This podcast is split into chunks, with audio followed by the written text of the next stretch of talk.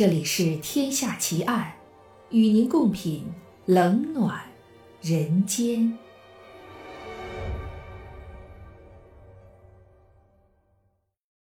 各位听友，大家好，我是暗夜无言。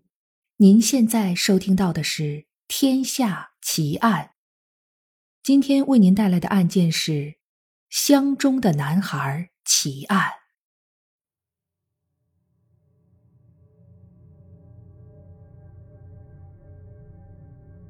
一九五七年，美国费城的媒体印制了四十万份传单，散发到每一个费城人的手中。传单上印着一个已经死去的小男孩的头像，但这四十万份传单仿佛石沉大海，没有一个人知道他的身份。六十多年过去了，他的身份依然成谜。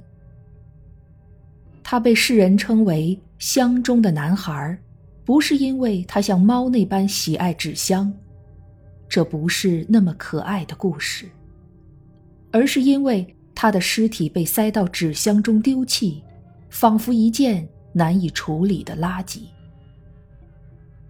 那具失去生命的躯体，竟成了他曾存活于世的唯一证据。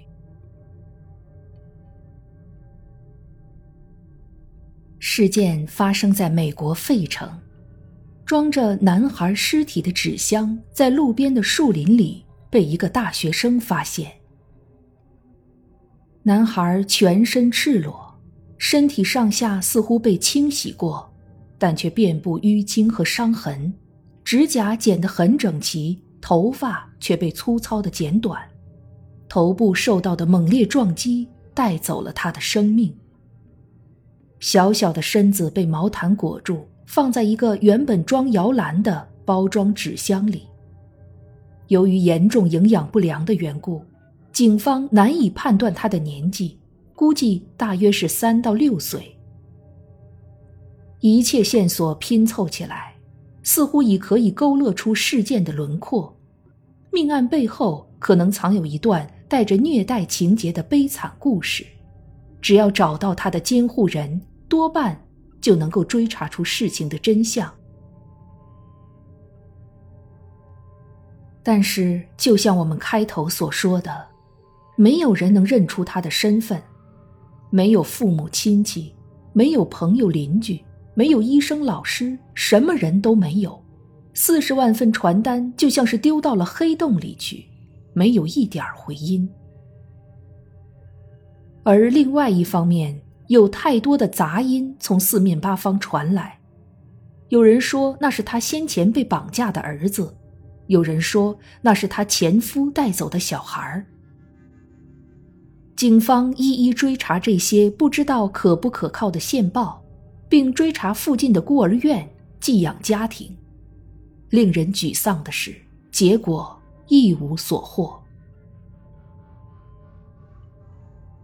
由于验尸报告显示，男孩的头发是在死后被剪短，因此甚至有追查者怀疑男孩是不是被以女孩的身份抚养长大，原本留着长头发才没被认出来呢。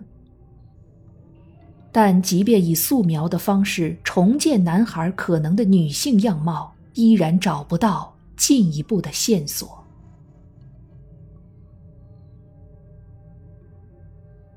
警方一度认为发现尸体的大学生颇有可疑之处，他声称自己追着兔子追到树林中，因而发现尸体。然而，他却在发现尸体的第二天才向警方报案。追查后发现，这个大学生其实是一个偷窥狂，躲到树林中是为了偷窥附近学校的女学生。结果没发现他跟男孩的关联，反倒是替当地的女学生除去了潜在危险。虽然阻止了另一起犯罪，这却不是警方的目标。他们继续追查现场遗留下来的诸多证据，追溯纸箱贩售商的记录，以寻找可能的买主。根据男孩身上的手术疤痕进行调查等等，但各种努力却都陷入了死胡同。警方原本浩浩荡荡的出动了二百七十名警校学生调查案发现场，但时间久了，就像所有悬案都会碰到的情况一样，调查人力被调往其他的案子，可用的资源越来越少，仅剩一些坚持不懈的探员持续在黑暗中寻觅。雷明顿·布里斯托便是其中之一。他尝试了各种方式调查此案，甚至去委托灵媒协助。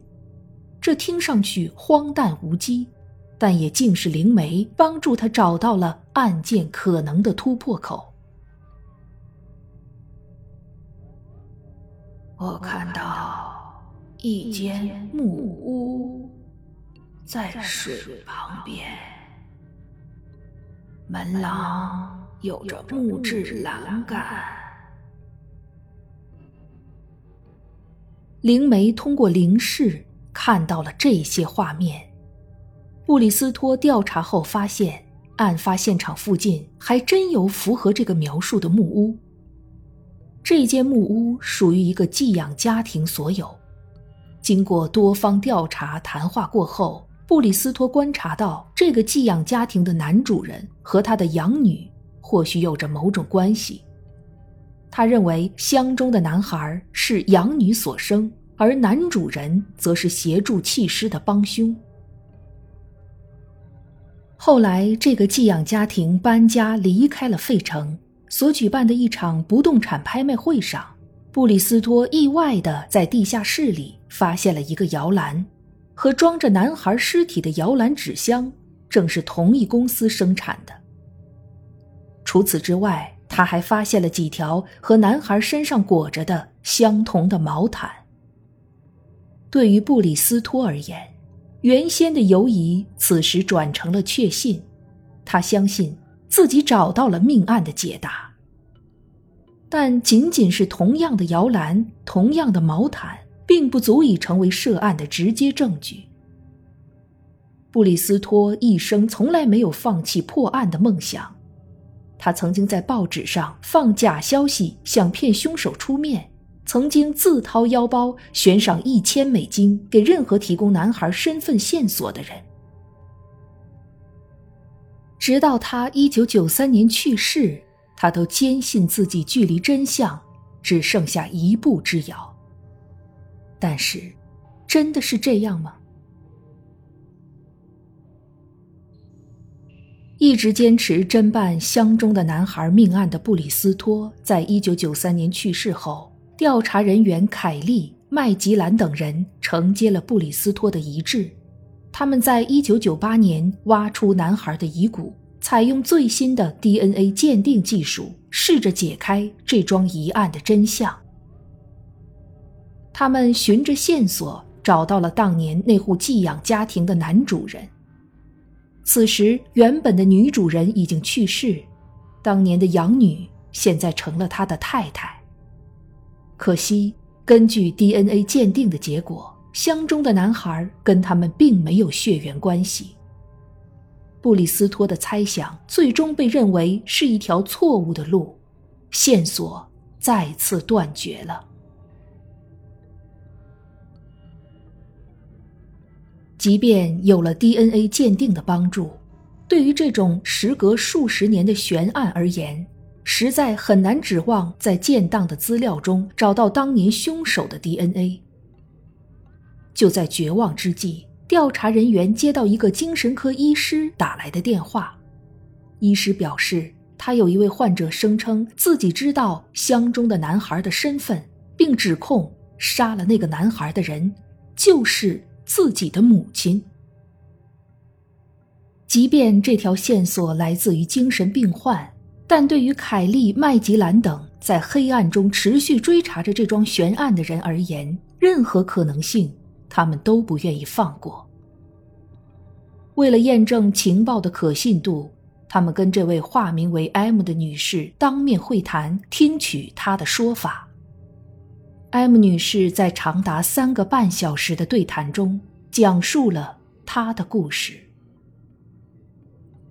案发两年前，也就是一九五五年，母亲带着她前往某户人家中，递给对方一包可能是装了钱的信封，买来了他的弟弟，也就是后来我们所知道的乡中男孩。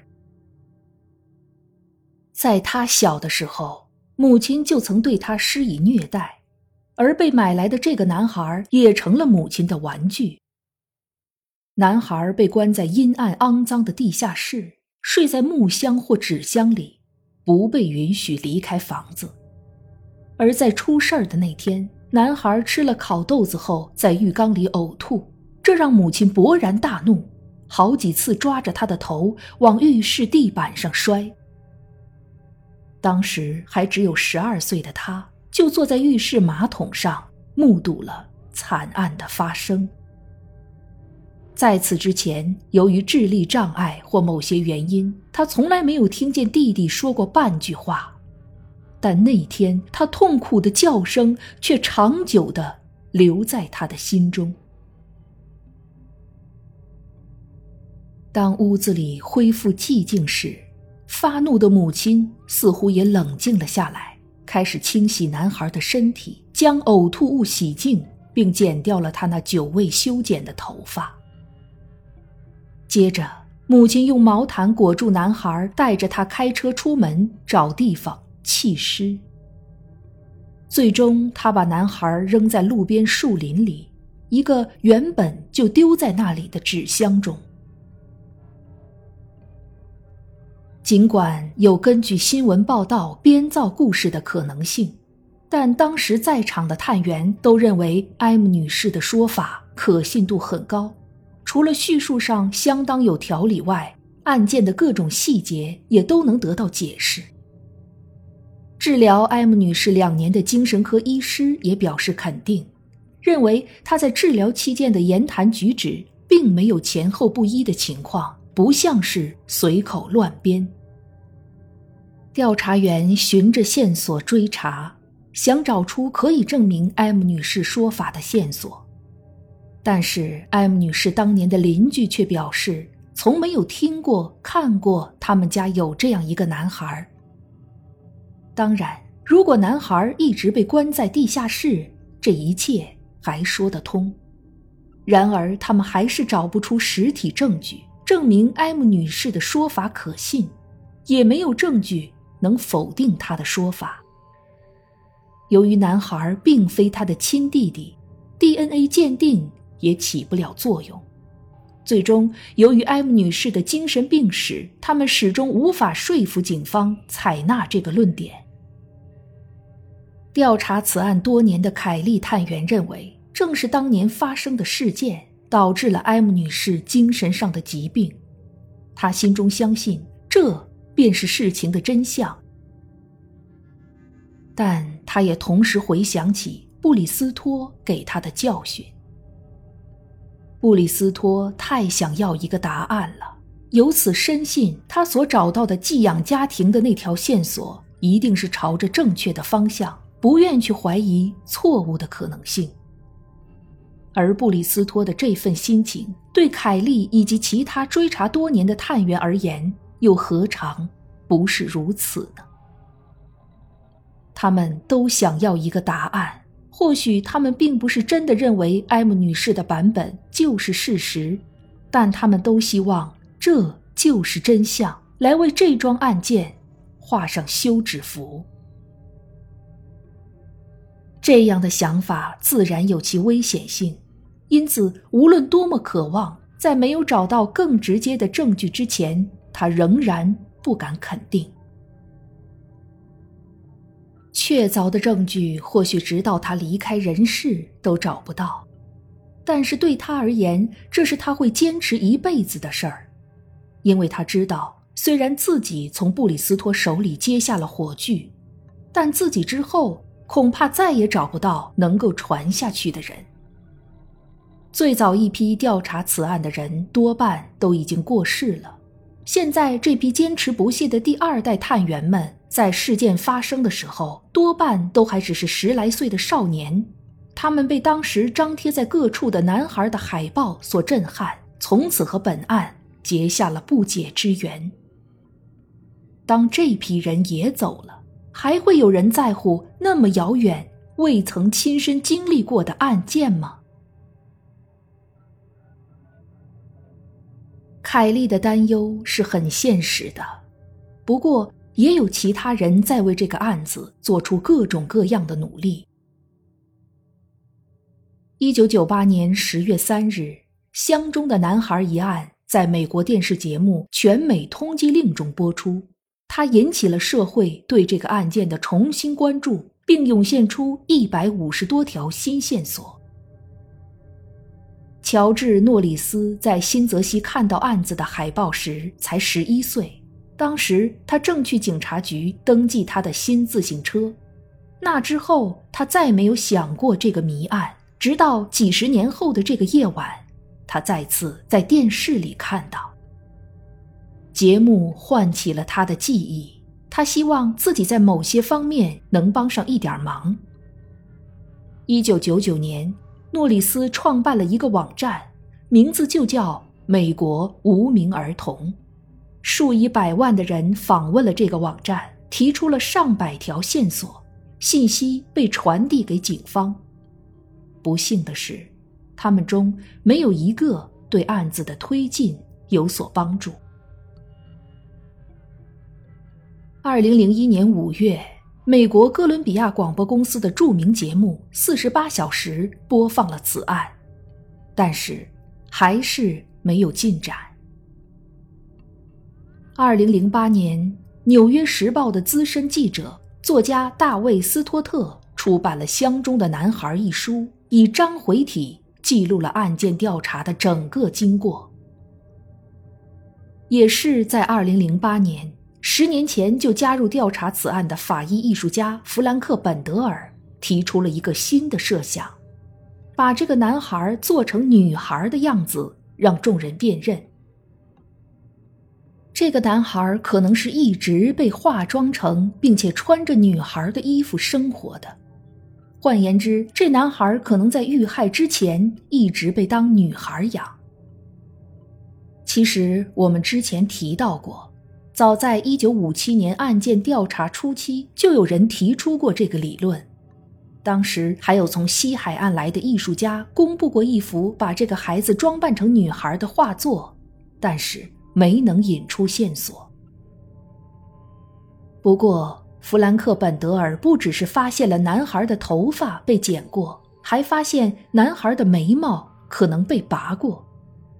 所以，其实之前所有的照片都没能引出有用线索的原因是孩子的眉毛没有被复原。换句话说，在本德尔之前，根本没有人看出来他的眉毛被拔过。眉毛可能对人的长相产生巨大的改变。人们可能能认出孩子被拔眉毛和剪头发之前的照片，但是之后的照片就无法辨认。不幸的是，本德尔于二零一一年逝世，他的发现和理论能不能为本案带来新的转机，现在还不得而知。乡中男孩的遗体。一度埋葬在无名冢内，后来因为 DNA 鉴定而挖出，改葬在常青藤山公墓中。一九九八年的十一月十一日，大约一百人左右聚集在费城的常青藤山公墓来参加这场葬礼。上午十一点整，仪式准时开始。一位风笛独奏者吹起了德沃夏克《新世界交响乐》中的一曲《回家》。虽然没有人知道埋在这里的男孩是谁，但仍有许多民众持续为他献上鲜花、玩具。对于花上数十载光阴追查此案的探员们而言，他们的心愿只有一个。但愿有朝一日能将墓碑上的“美国无名儿童”撤下，刻上男孩真正的名字。